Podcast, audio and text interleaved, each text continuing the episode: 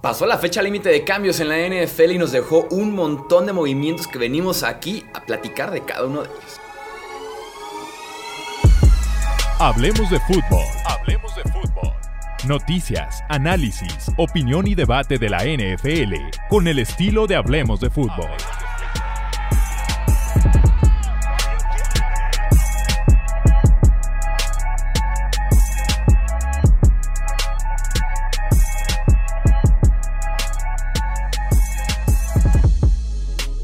Amigos? ¿Cómo están? Bienvenidos a una edición más del podcast de Hablemos de Fútbol. Yo soy Jesús Sánchez. Un placer estar con ustedes porque tenemos que platicar de cambios que hubo en la NFL. Me acompaña para poder platicar justamente de estos movimientos el buen Wilmar Chávez. Bienvenido Wilmar, ¿cómo estás? ¿Qué onda Michuy? Bien, eh, emocionado un poco con el episodio porque creo que no habíamos visto claramente una, un, un trade deadline como este. O sea, Creo que lo discutimos durante una semana antes. Normalmente esto es muy apagado, se genera muchísima expectativa. Ya dilo. Muy poca. Sé, que lo quieres decir. sé que lo quieres decir, dilo. y quedaste retratado como con tus, con tus, con, tus premoniciones de que no iba a pasar absolutamente nada. Es que nunca pasa nada. nunca pasa nada. Siempre se genera mucha expectativa y unos siempre aparecen los mismos nombres, de hecho.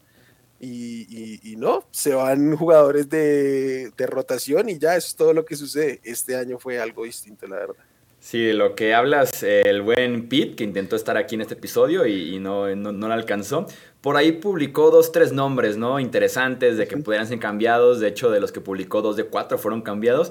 Y puso al final, ojalá un cierre de traspasos más emocionante que en años anteriores. A lo que yo respondí, spoiler alert, nadie de renombre es traspasado esa es la forma en la que quedé retratado. Esto fue hace 12 días, entonces sí, quedé retratado. Porque sí, ¿no? Es raro que, la, que en la NFL sean tan agresivos. Creo que son múltiples razones. Creo que la fecha límite de cambios es muy temprano en la temporada, me parece muy temprano, semana 8. Yo la pondría tipo semana 10, semana 11, creo que puede motivar un poco más a los equipos. Se valora demasiado los picks del draft, se le da mucho valor al draft en la NFL. Y además es más complicado que simple y sencillamente hacer un cambio en el béisbol por un bateador o en el básquetbol por un tirador. Es todo un sistema, todo un playbook, cómo encajas, cómo te adaptas, el proceso y demás. Entonces es complicado que alguien llegue a mitad del año y empiece a producir como si nada. Entonces creo yo que se presta en ese sentido para que tengamos un trade deadline un poquito más lento en la NFL a diferencia de las otras ligas del deporte americano. Sí, además que hay una cultura distinta y es que muchas veces los equipos se niegan a entrar en reconstrucción cuando deben. Mm. Entonces tampoco encuentras socios comerciales reales. Y lo que yo decía, lo que yo te decía ayer, o sea, en un momento, o sea, los nombres relevantes para el trade line no son realmente los nombres más relevantes de la liga, porque hay jugadores que simple y sencillamente no, no están en el mercado y no hay manera que estén en el mercado, quizás en otros deportes sí sea más factible que entren al mercado superestrellas porque los equipos pues este, evalúan distinto su manera de proceder temporada a temporada y sobre todo cómo se construye un roster. Eh, a mí me parece súper clave lo que dices de cómo se valoran los picks, ¿no? A veces se sobrevaloran los picks, a veces se pauperiza el, uso de los picks, o sea, les quitan el valor sin, sin, sin mucho reparo, pero estuvo interesante. En general estuvo bien movido el día de ayer, era noticia tras noticia. Empecemos con los nombres de última hora, los que fueron sobre la fecha límite, y después regresamos con cuatro nombres que fueron unos cuantos días anteriores. Eh, Bradley Chubb, cambiado a los Dolphins. El Edge es, nuevo jugador de Miami. Es el que más capital del draft eh, movió Bradley Chubb, porque Denver recibe eh, primera, cuarta y al running back Chase Edmonds. Los Dolphins reciben a Bradley Chubb y una quinta ronda del draft. Eh, tú que estás más cercano a los Denver Broncos en ese aspecto, ¿qué opinas de este cambio de Bradley Chubb? Me parece que es un cambio en el que ganan las dos partes. Este, eh, Denver regresa a la primera ronda, no tenía primera ronda por el trade de, de Russell Wilson y evidentemente ya no estaban en posición de competir este año como para decir, pues hay que conservar el talento. Bradley, Bradley Chubb sí, es como el referente defensivo, además de Patrick Surtain en ese, en ese equipo, pero pues vamos, tampoco es un Edge top 5, no sé siquiera si top 10 de la liga, es, un, es, un edge, es un Edge 1, pero, pero no de los de la clase alta. Sí, no, es, uno que, que lo fue a partir de que salió Von Miller, ¿no? Sí, pero seguramente no encuentras, ¿quién te gusta? 20 mejores que él, entonces por eso hay que mm. contemplarlo ahí. Yo me imagino que aquí entrará, o sea, entrará más bien de apoyo sobre, sobre, sobre Jalen Phillips, que realmente es el estandarte en este momento de la unidad en Miami. Creo que para Denver está bien eh, recuperar la primera ronda que han invertido por él, sacar por ahí una cuarta. Lo de Chase no creo que es más mérito de Miami deshaciéndose del contrato. Y, y, pues para Miami recibes un titular, recibes un empujón. Creo que los Dolphins saben, y yo estoy de acuerdo con ellos, que en este momento pueden ser el tercer mejor equipo de la, de la conferencia americana y pues se dan ese impulso para, para encaminarse y mantener el ritmo de aquí a, a los playoffs. Y para emparejar un poquito, diría yo que su defensiva con su ofensiva. ¿eh? Su ofensiva ha lucido bastante, bastante bien. No han tenido prácticamente problemas cuando tú está en la alineación. Su defensiva me parece que es la 25 en analíticas, entonces había que meterle un nombre. Eh, estoy de acuerdo con que Chop pudiera estar un poco sobrevalorado en el sentido de que no ha sido ese pass rushers top 5 del draft. Ha sido muy inconsistente. Diría que incluso tenemos una buena temporada como novato después un nivel intermedio, bajo, con muchas lesiones y regresa en 2022 a tener una buena temporada Bradley Chop, sobre todo un buen arranque de ese primer mes de temporada. Entonces, ¿están pagando alto? Sí. Es un empujón que pudiera llevarlos a un nivel eh, diferente a la defensiva, sobre todo, insisto, emparejarlos un poquito más ofensiva y defensiva. Creo que sí, en ese aspecto podemos decir a Miami que es agresivo y que se puede aplaudir, ¿no? Sobre todo porque tenían muchos picks del draft a raíz del cambio en, con Houston por Larry Tonsil y después con los Niners por eh, Trey Lance. Y eso ha, permitido que Miami sea agresivo, ¿no? Entonces aplaudo que sea agresivo y que Bradley Chubb, eso sí, hay que extenderlo porque pagaste yo un precio premium por él por solamente media temporada, ¿no? Porque es su último año de contrato. Sí, él está en año de contratos. Es un precio altísimo para 9, 10 partidos, ¿eh? Sí, claramente tienen que, tener apalabrado la, la extensión porque si no es un cambio que no puedes hacer. Como, como otros casos, ¿no? Más adelante vamos a ver, pero hubo otros casos donde ya sabiendo que no iban a continuar otro año, el, el costo se, se, disminuye. Sí. Eh, un cambio bien interesante es el del suspendido wide receiver Calvin Ridley. Yo fui el único nombre que me sacó un ¿Qué? O sea, un. ¿De verdad? Calvin Ridley. Los demás como que estaban sonando un poquito más. Pero Calvin Ridley, aquel jugador que llevamos ya un buen rato sin ver. Eh, porque se perdió que el final de 2020, no, 2021 por tema de salud mental, ¿no? Él optó por no jugar. Y luego se está perdiendo este año porque está suspendido de forma indefinida por haber apostado en un partido que fue el Falcons en contra de Jaguars, que es Falcons su ex equipo Jaguars, su nuevo equipo. O sea, aparte del por qué no está jugando Calvin Ridley fue porque apostó que los Jaguars perdían. y ahora está con los Jaguars. O sea, qué forma tan incómoda llega un equipo. y lo más bizarro son las condiciones, ¿no? O sea, que depende de si Ridley fue al baño, se convierte en una séptima. Básicamente. Es, es, es la compensación más divertida que yo he visto en un trade de la NFL es una sexta, que puede ser una quinta, que puede ser una cuarta, que puede ser una tercera y que incluso puede llevar una segunda del 2024. Vamos a meter contexto, vamos a meter contexto. Son dos picks los que están involucrados, ¿no? Es una quinta y una selección más que esa sí está completamente abierta, ¿no? Eh, lo que platicamos de la quinta es, si Ridley no es activado de suspensión después de cierta fecha, la quinta se convierte en sexta, pero de que es una quinta o una sexta de ley. Y sobre la otra selección, es si Ridley se queda en Jacksonville para el 2024, será una cuarta ronda.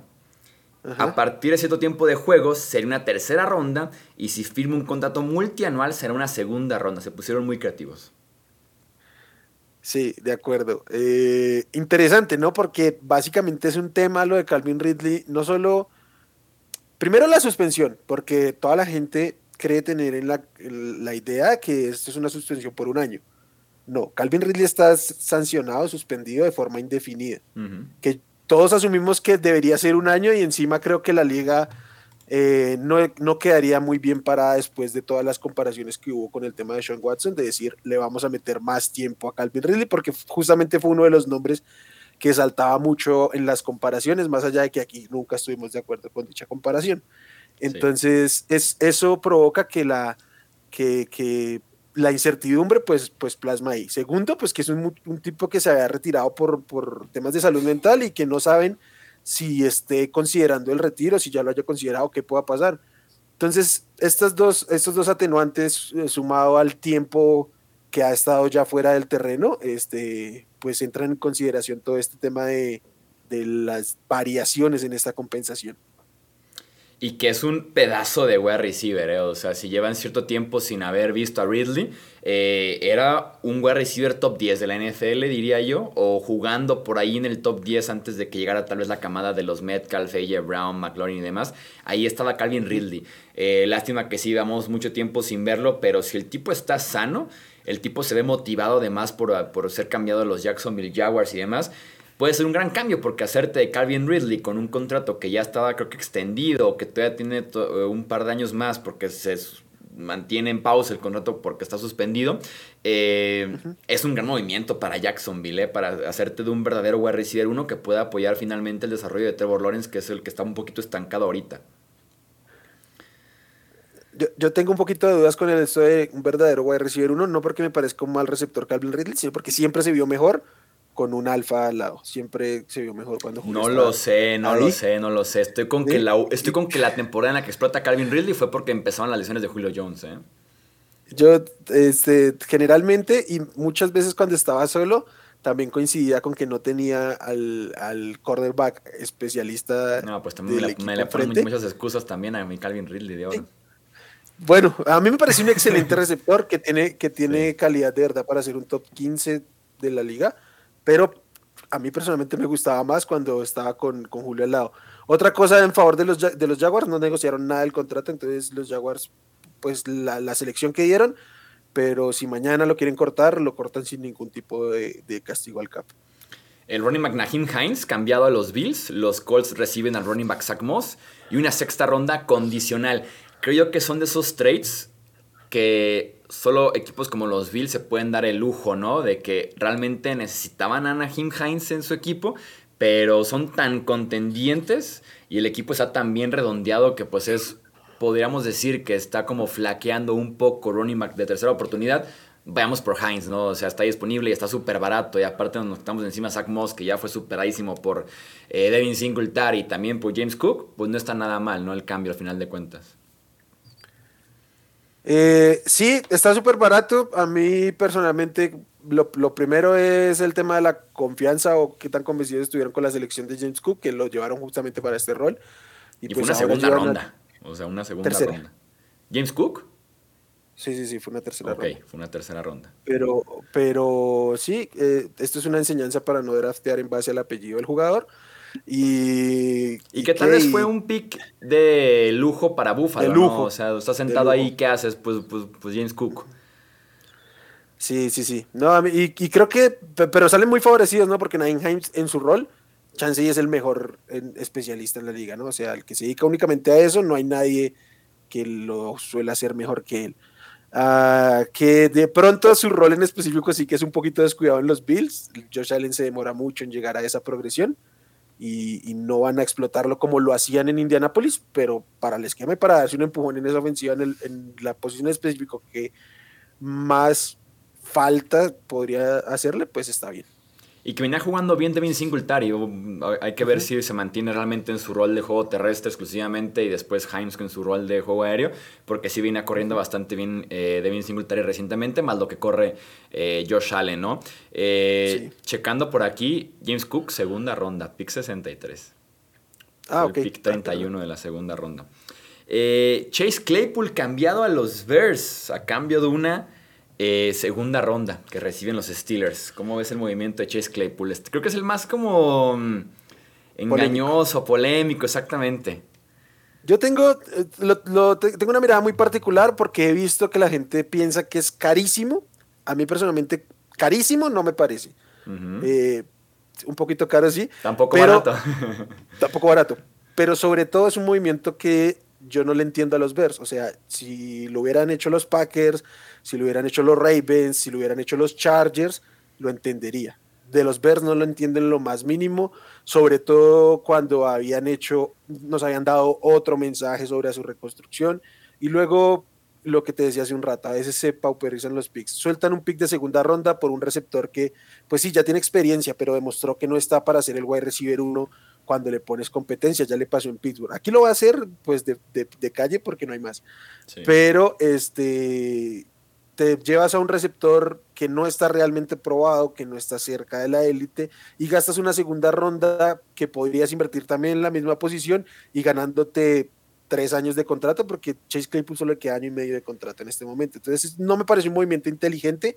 Para hacer los Bears me parece caro por, por, el momento en el que están de su, de su proceso, eh, pero entiendo que una segunda por Claypool estaría como bien supe que los Packers, o, reportaron que los Packers ofrecieron la misma segunda y prefirieron obviamente la de los Bears porque es más, más cercana y por eso de pronto no les recibieron la segunda ronda adicional de los, de los Ravens que tenían.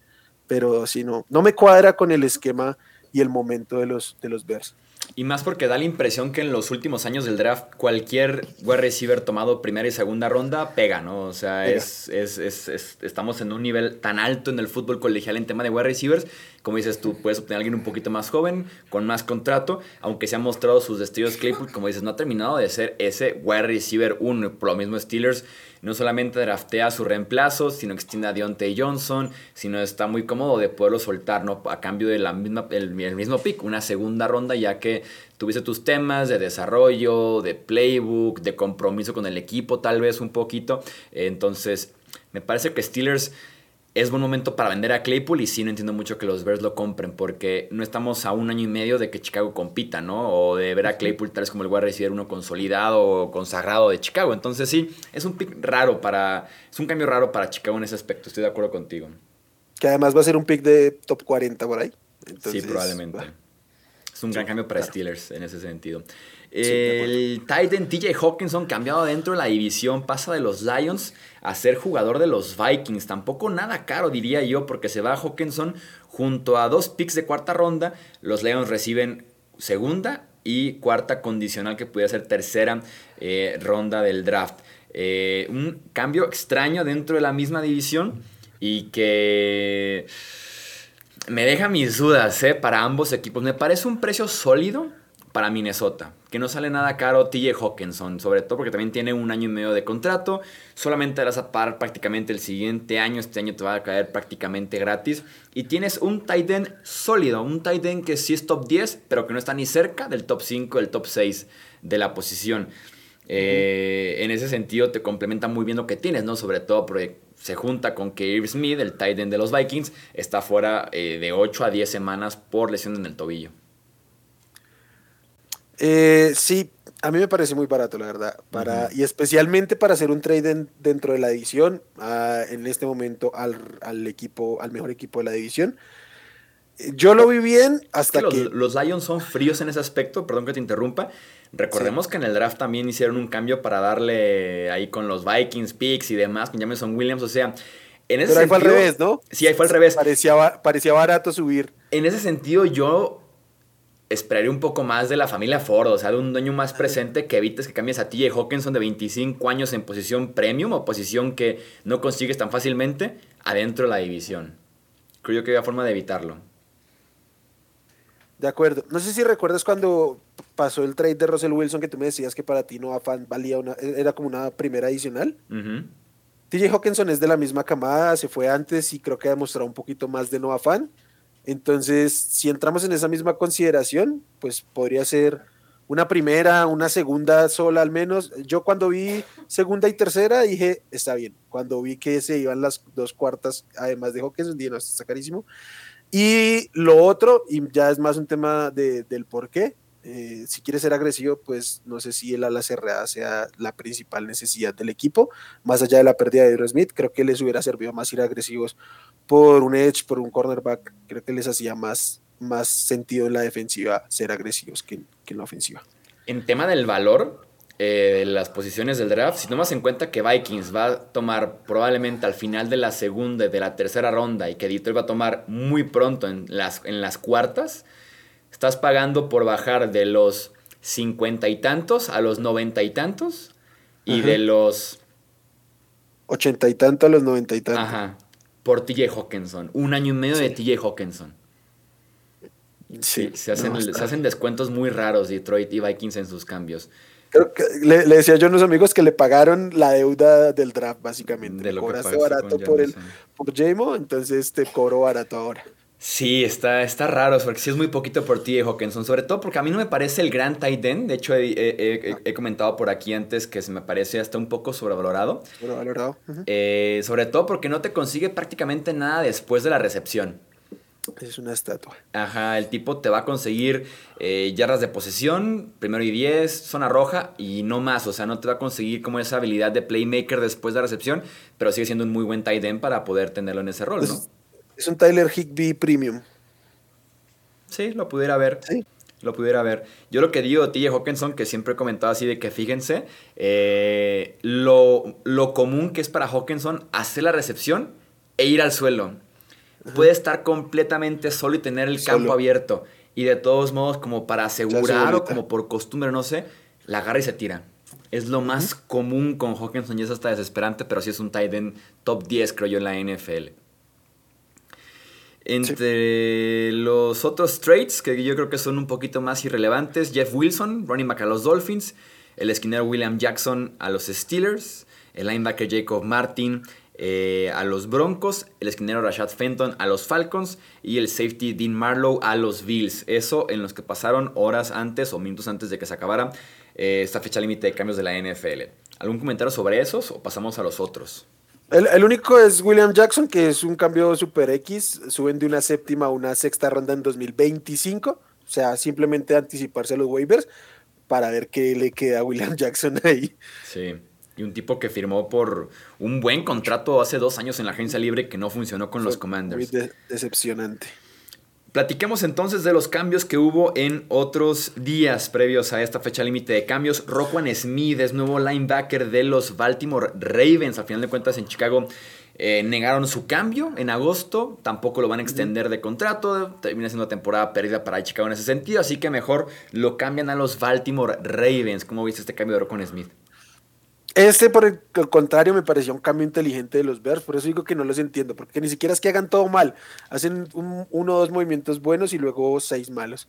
Entonces, eh, claro, ya no estás para competir, Rocco está en año de contrato, es un linebacker, no vas a construir tu futuro alrededor de un linebacker, entonces recibes una segunda ronda básicamente y, por ahí alguien a quien poner en su posición si quieres, una quinta también y pues le das a los Ravens la preocupación del contrato, que están año de contrato, se les juntan a los Ravens el tema de, de Roquan y Lamar, o sea, como no pueden etiquetar a ambos, básicamente, entonces ahí van a tener que ver.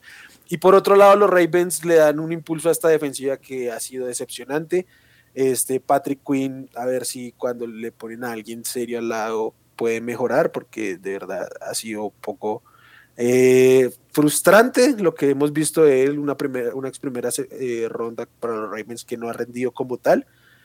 Y pues yo sí creo que Roquan es élite en su posición, más allá de que yo creo que a estas alturas de la NFL los linebackers tienen un poquito menos valor de lo que era antes, pero, pero sí que es, es muy sólido el jugador como tal. Sí, Rocco me parece que en sus mejores días sí puede ser un linebacker top 5 de la NFL, top 8 probablemente. Y Quinn es un boomer bust. Quinn te da una semana espectacular, una semana grandiosa. Y después son cuatro partidos que son de calificación de los 30, 40 en PFF. Entonces ese tipo de boomer bust, Patrick Quinn, le puede ayudar bastante el tener ahí a Rocco Smith. O en su defecto, Rocco Smith tiene una gran temporada eh, lo extienden su contrato y en una de esas Patrick Quinn puede ser cambiado, ¿no? Puedes ya renunciar al, proyecto de Patrick Quinn. Entonces sí me parece un gran cambio para Baltimore. Gran, gran cambio para Baltimore. Siempre y cuando lo extiendan y si no lo hacen, tomando en cuenta que llegaría a la agencia libre y cobraría bastante, recuperas una tercera ronda en picks compensatorios, ¿no? Para el draft del 2024. Entonces medio te saldría no quiero decir gratis por lo que pasaría de los años y que es una segunda comparada con una tercera y demás, pero te sale muy barato si llega siendo una renta solamente por el resto de la temporada. Termina siendo como subir de una cuarta a segunda por rentarlo media temporada y playoffs, básicamente. Kadarius Tony es el nuevo wide receiver de los Kansas City Chiefs. Le emociona al máximo de ver a Kadarius Tony en la ofensiva de Andy Reid, ¿no? De acuerdo, porque yo personalmente como prospecto, Kadarius Tony no era mi favorito, aunque probablemente era el receptor más divertido de ver en esa generación. Eh, ¿Y por qué? Porque creo que no es un wide receiver al uso de la liga, lo normal, que te corre rutas y le gana los cornerbacks por la manera de correr rutas. No. Hay que saber ponerle el balón en las manos y diseñarle toques. Creo que si hay alguien capaz de hacer cosas maravillosas con Tony es Andy Reid. Más que el propio Patrick Mahomes, los diseños que puede hacer Andy Reid con Kaderius Tony eh, me, me gusta mucho. Creo que más allá de los mensajes que han querido dar a lo largo de la temporada, sí que extrañan un poquito la velocidad de Tyreek Hill, porque Michael Harman pues no rinde al, nivel. Y creo que Tony es una gran edición para ellos. Dicen que se lo van a llevar con tiempo porque viene con una lesión, pero pues me imagino que en noviembre podría empezar a agarrar ritmo interesante. Afortunadamente para ellos estaban en bye week, ¿no? Cuando lo adquieren, entonces tuvo por ahí una semana de descanso adicional. Eh, pues también hay reportes de que Tony tal vez no estaba tan lesionado como se creía. O sea, no juega desde la semana 2 con Giants por lesiones en el tendón de la corva. Y está listo para jugar con Kansas City. Entonces también pudiera ser un tema de mientras te cambiamos, ya ni te pares en el, en el campo, ¿no? Ni, ni, en entrenar ni en jugar. Porque recordemos que desde el off-season había temas de que Kadarius Tony podía ser cambiado, ¿no? Por ahí de julio, junio, incluso antes. Eh, llega Wendell Robinson en el draft, todo el mundo decía que Tony se fue porque es prácticamente su reemplazo perfecto. Eh, a mí me da mucha atención siempre y cuando juegue, porque dejemos las teorías de este año. También como novato no jugó bastante, también por temas de tendón de la curva. Entonces, si juega, es una gran adquisición para Kansas City porque es un demonio de velocidad y también sobre todo demonio de eh, correr después de la recepción. Sí, de hecho, creo que hubo rumores como dos días antes al draft entonces cuando llegó Wendell Robinson, todo el mundo dijo, no va a jugar Tony con los, con los Giants, porque pues es como su clon.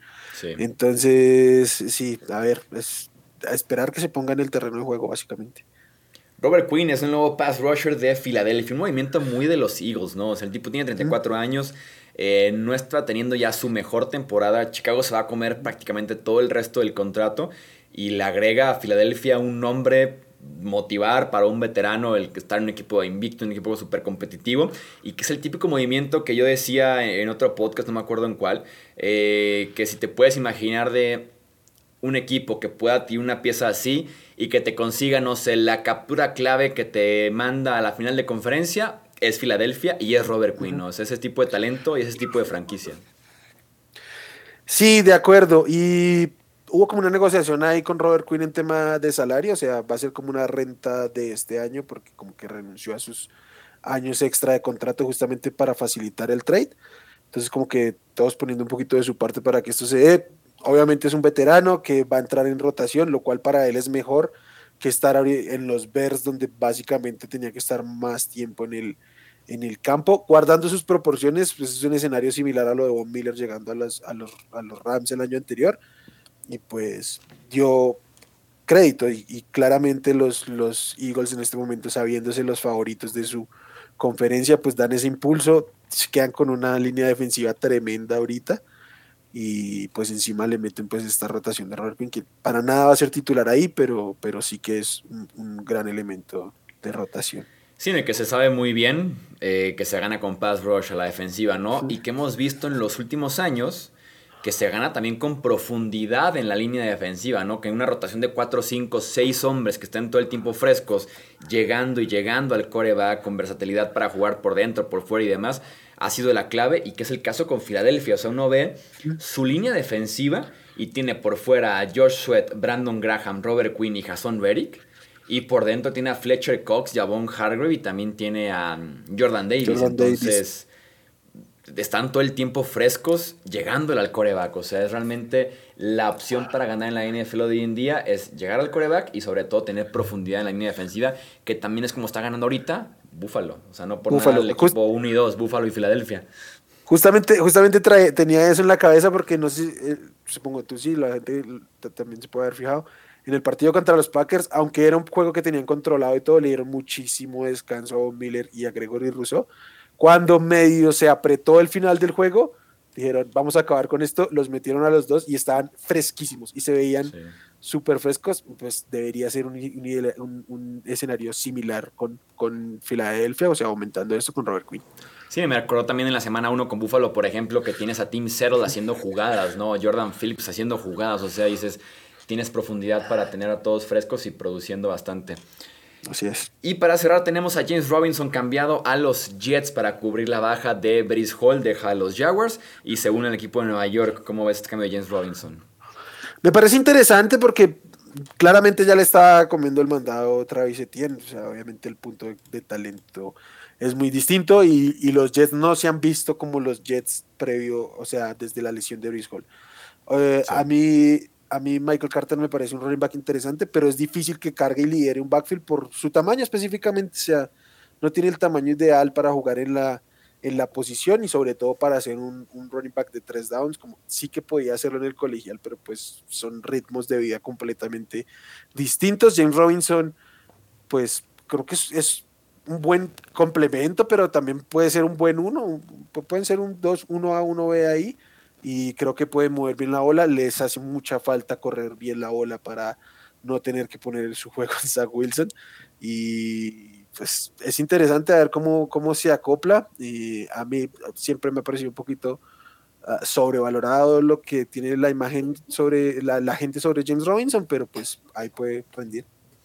Sí, sobre todo porque hay necesidad. No es Brice Hall, sobre todo en la parte de pegarte el cuadrangular, que es lo que le está ayudando mucho a los Jets. Robinson es un poquito más de conseguirte poco a poco el yardaje hasta llegar a 100 en, el partido. Hall estaba pegando el cuadrangular, que era lo que estaba muy valioso para complementar su esfuerzo defensivo en Nueva York. Entonces, es un, es un buen movimiento para mantenerte competitivo, ¿no? O sea, en ese sentido lo aplaudo por parte de Nueva York Lástima en Jacksonville porque yo sigo convencido de que no habían herido por Travis Etienne, aunque se convierta de Etienne en un gran running back. Em, porque ya habían vencido el sistema, ¿no? De encontrar tu running back barato en el draft, barato en contrato con Robinson.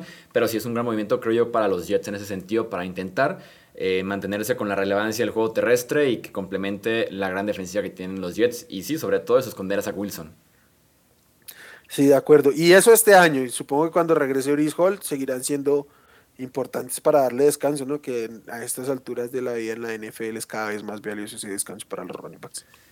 Déjenos en comentarios qué opinan de estos cambios que hubo antes de la fecha límite en la NFL, cuál les pareció su cambio favorito, su, el que consideran que fue el cambio más caro, el peor cambio en general. Los leemos en comentarios aquí en YouTube o si están en formato de podcast, ya saben que en Twitter, Facebook e Instagram nos pueden encontrar como Hablemos de Fútbol. También vamos a dejar las redes de Wilmar, mis redes aquí abajito en la descripción para que nos sigan y se el debate de la NFL. A nombre de Wilmar Chávez, yo soy Jesús Sánchez, esto es Hablemos de Fútbol. Hasta la próxima. Gracias por escuchar el podcast de Hablemos de Fútbol.